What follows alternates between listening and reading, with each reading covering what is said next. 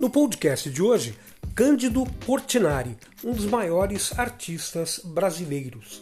Pois bem, vamos conhecer um pouquinho mais a vida e as obras de Cândido Portinari. Ele nasceu no dia 30 de dezembro de 1903 numa fazenda de café na cidade de Brodowski, interior de São Paulo. Filho de italianos, Portinari veio de uma família humilde e era o segundo filho de 12 irmãos. A formação de Portinari era apenas o ensino primário, mas mesmo assim, a partir da década de 30, ele vai participar uh, do Círculo de Intelectuais no Rio de Janeiro.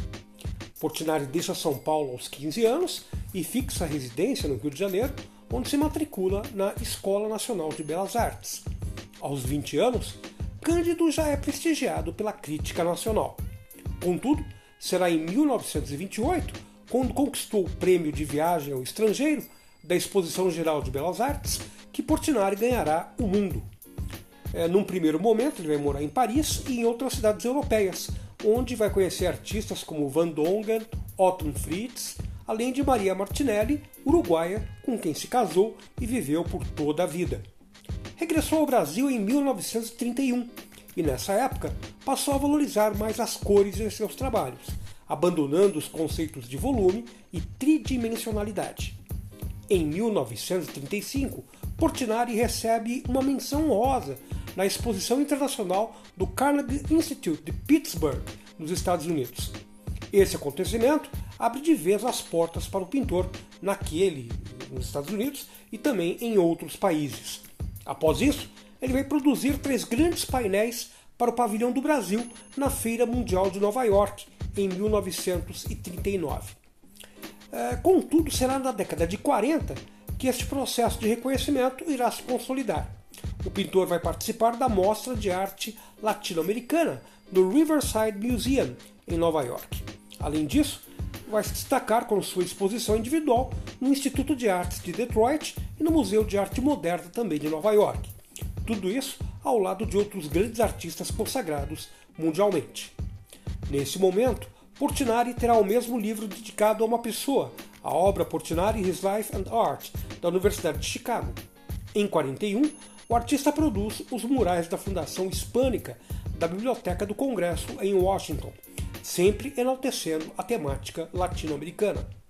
Mais tarde, o pintor é convidado por Oscar Niemeyer, em 1944, a contribuir com suas obras para o complexo arquitetônico da Pampulha, em Belo Horizonte.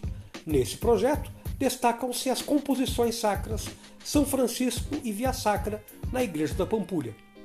A primeira exposição de Portinari na Europa será em 46, quando o pintor regressa a Paris e expõe na renomada Galerie Charpentier no ano seguinte, em 47. Suas obras terão lugar no Salão Puiseur, em Buenos Aires, bem como nos salões da Comissão Nacional de Belas Artes, em Montevideo. A estadia pela América Latina se estende quando Portinari exila-se no Uruguai por motivos políticos em 48, vítima uh, da perseguição né, política no Brasil. Ele era ativo no movimento político partidário e filiado ao Partido Comunista Brasileiro. Se candidatou a deputado em 45 e a senador em 47, perdendo em ambas as eleições. Em 1950, irá receber a medalha de ouro do Prêmio Internacional de Paz e em 51 é destaque na primeira Bienal de São Paulo. A década de 50 marcou a vida de Cândido, isso porque surgem problemas de saúde causados por intoxicação de chumbo, presentes nas tintas que o pintor utilizava em suas obras.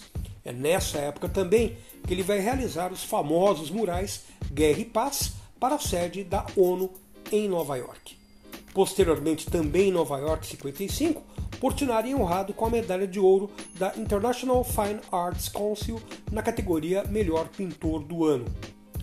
É importante salientar que Portinari foi o único artista brasileiro convidado para a exposição 50 anos de, anos de arte moderna do Palais de, de Beaux-Arts em Bruxelas, na Bélgica, em 1958. É, por fim, em meados de 62, Portinari aceita uma encomenda da Prefeitura de Barcelona, contudo, seu nível de intoxicação pelas tintas torna-se fatal e ele acaba falecendo nesse ano, em 6 de fevereiro, aos 58 anos de idade. Uma vida bastante intensa, né? uma produção riquíssima, enorme, a de Portinari, um sujeito que nunca abandonou né, as suas convicções políticas. Nas suas obras aparece a defesa dos mais pobres, né, dos mais necessitados. A sua filiação ao Partido Comunista vem nesse sentido. Né? É, portanto, um grande pintor né, e um grande pensador brasileiro, sem dúvida alguma. Portinari foi o tema do podcast de hoje. Gostou do podcast de hoje? Pois bem, amanhã tem mais. Tchau, tchau.